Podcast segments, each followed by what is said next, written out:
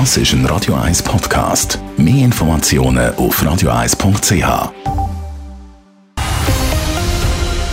Radio 1 Thema.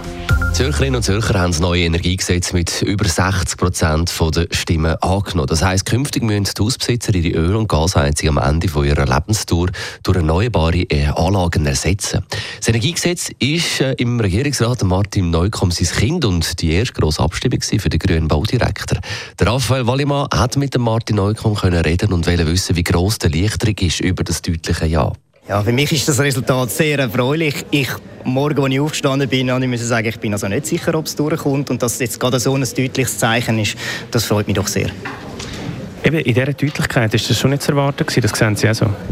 Nein, ich hätte das nicht erwartet. Also ich hätte gedacht, vielleicht ist es dann so ein 53 Prozent oder so in die Richtung und jetzt ist es äh, 62 Prozent.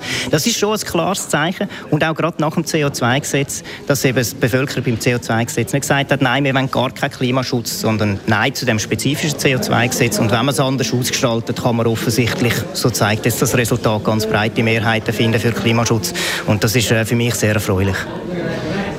Jetzt ist es so gewesen, dass man im Vorfeld unter anderem eine von diesen Ängsten war mit diesen Leerkündigungen. Das hat man immer wieder können lesen, dass es Leerkündigungen gibt, wenn man eben halt dann eine Wohnung oder beziehungsweise ein Haus saniert und dass man dann gerade das ganze Haus saniert. Ähm, Sie haben immer gesagt, dass das ist, das ist unbegründet. Das können Sie jetzt auch heute wieder sagen, das ist unbegründete Angst. Das kann ich auch heute noch mal wiederholen. Das ist komplett unbegründet, dass es wegen dem Energiegesetz wird Leerkündigungen geben. Es gibt Leerkündigungen leider aus finanziellen Überlegungen, aber nicht wegen dem Energiegesetz. Also wegen dem Energiegesetz gibt es keine zusätzlichen Leerkündigungen. Und es freut mich auch jetzt zu, zu sehen, dass die Argumentation und die Angst, dass die nicht verfangen hat, sondern dass die Leute gesagt haben, nein, Klimaschutz ist etwas Wichtiges. Wir wollen jetzt in die Richtung gehen. Und ich kann auch sagen, also der Kanton Zürich, wir schaffen das, um das so umzusetzen. Das ist technisch möglich und es ist auch bezahlbar. Sie haben gesagt, das Ja ist auch ein Zeichen an Bern. Können Sie vielleicht das noch rasch erläutern? Inwiefern ist das ein Zeichen an die ganze Schweiz? Ja, jetzt nach dem CO2-Gesetz kann man schon sagen, haben viele auch ein bisschen auf Zürich geschaut, was macht jetzt Zürich mit dem Energiegesetz? Wie wenn jetzt da auch noch ein Nein rausgekommen wäre, hätte man sich dann vielleicht gedacht, ja gut, Klimaschutz ist einfach nicht mehrheitsfähig.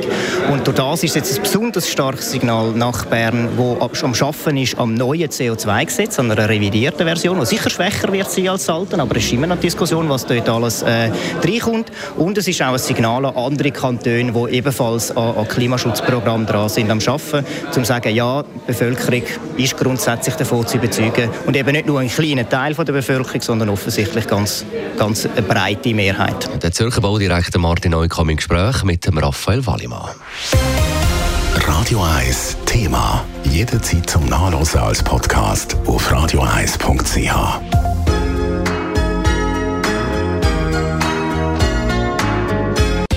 Radio 1 ist Ihre Newsender. Wenn Sie wichtige Informationen oder Hinweise haben, rufen Sie uns an auf 044 208 1111 oder schreiben Sie uns auf redaktion.radio1.ch.